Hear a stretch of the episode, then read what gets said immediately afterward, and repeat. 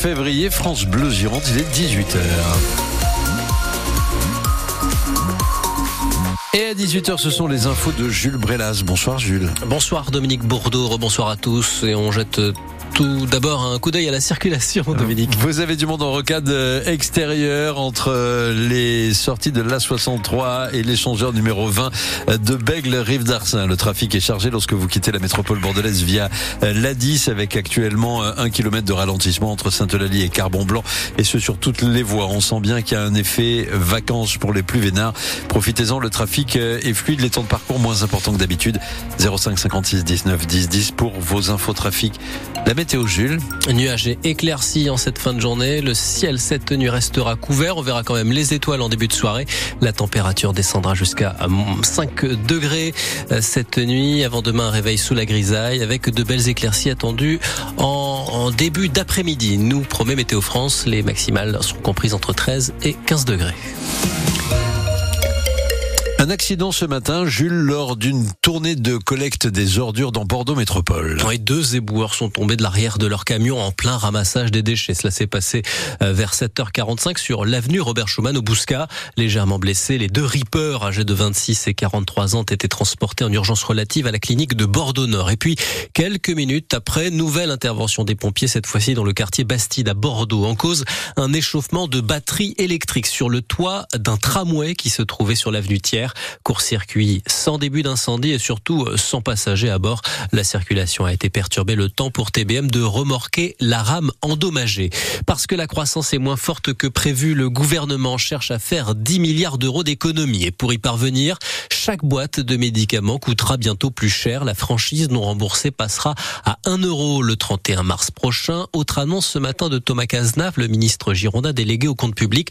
Les salariés voulant être formés devront verser une participation forfaitaire cette année pour bénéficier de leur CPF. Et puis ce coup de rabot aussi dans le budget de ma prime rénove.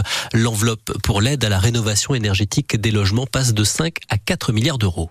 Les agriculteurs manifestent aujourd'hui à Dunkerque, Châlons-en-Champagne et Marseille. Les tracteurs maintiennent la pression sur le gouvernement. À cinq jours de l'ouverture du salon de l'agriculture à Paris, les services de renseignement disent craindre ce lundi des débordements à cette occasion. Alors pour calmer la colère, Emmanuel Macron reçoit demain les syndicats agricoles, FNSEA et jeunes agriculteurs. Avant le lendemain, mercredi, une conférence de presse du Premier ministre Gabriel Attal euh, doit faire le point sur l'avancée des mesures déjà annoncées. Et maintenant, l'un des territoires les plus menacés de France métropolitaine face aux risques naturels. Incendie, recul du trait de côte, submersion comme il y a dix jours à l'Èche-Cap-Ferré, le bassin d'Arcachon est en première ligne. Constat partagé par les élus et les acteurs socio-économiques du terrain. Tous réunis vendredi dernier lors d'un conseil national de la refondation, un CNR présidé par le préfet de la Gironde, Étienne Guyot, et parmi les questions sur toutes les lèvres, celle-ci, 20 mois après les feux de forêt de la Teste et l'Andiras, a-t-on tiré les leçons de la catastrophe? Réponse de Marc Vermeulen, le, le patron des pompiers de la Gironde. Il y a un travail post-incendie qui a été fait, notamment d'identification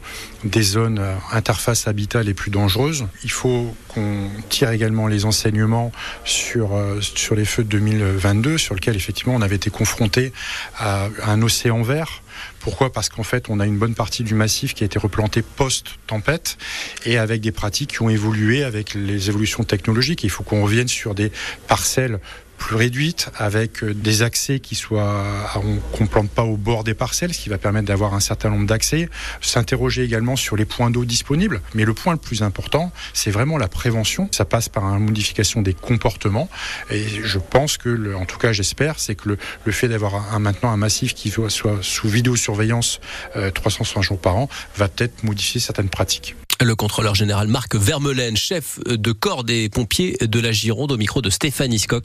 On reparle des risques naturels demain matin avec notre invitée Sophie Panonac, la députée Renaissance du bassin d'Arcachon, répondra à nos questions à 7h45. En foot, Jean-Louis Gasset est donc attendu sur les bancs de l'Olympique de Marseille. Et eh oui, l'ancien coach des Girondins pourrait succéder à Gennaro Gattuso. Cinq mois seulement après son arrivée, l'entraîneur italien a annoncé ce matin à ses joueurs qu'il quittait l'OM avec 31% seulement de victoire. Le technicien est considéré comme l'un des pires de l'histoire du club phocéen. La défaite hier soir à Brest a été celle de trop. Et puis en Ligue 2, match de clôture ce soir de la 25e journée.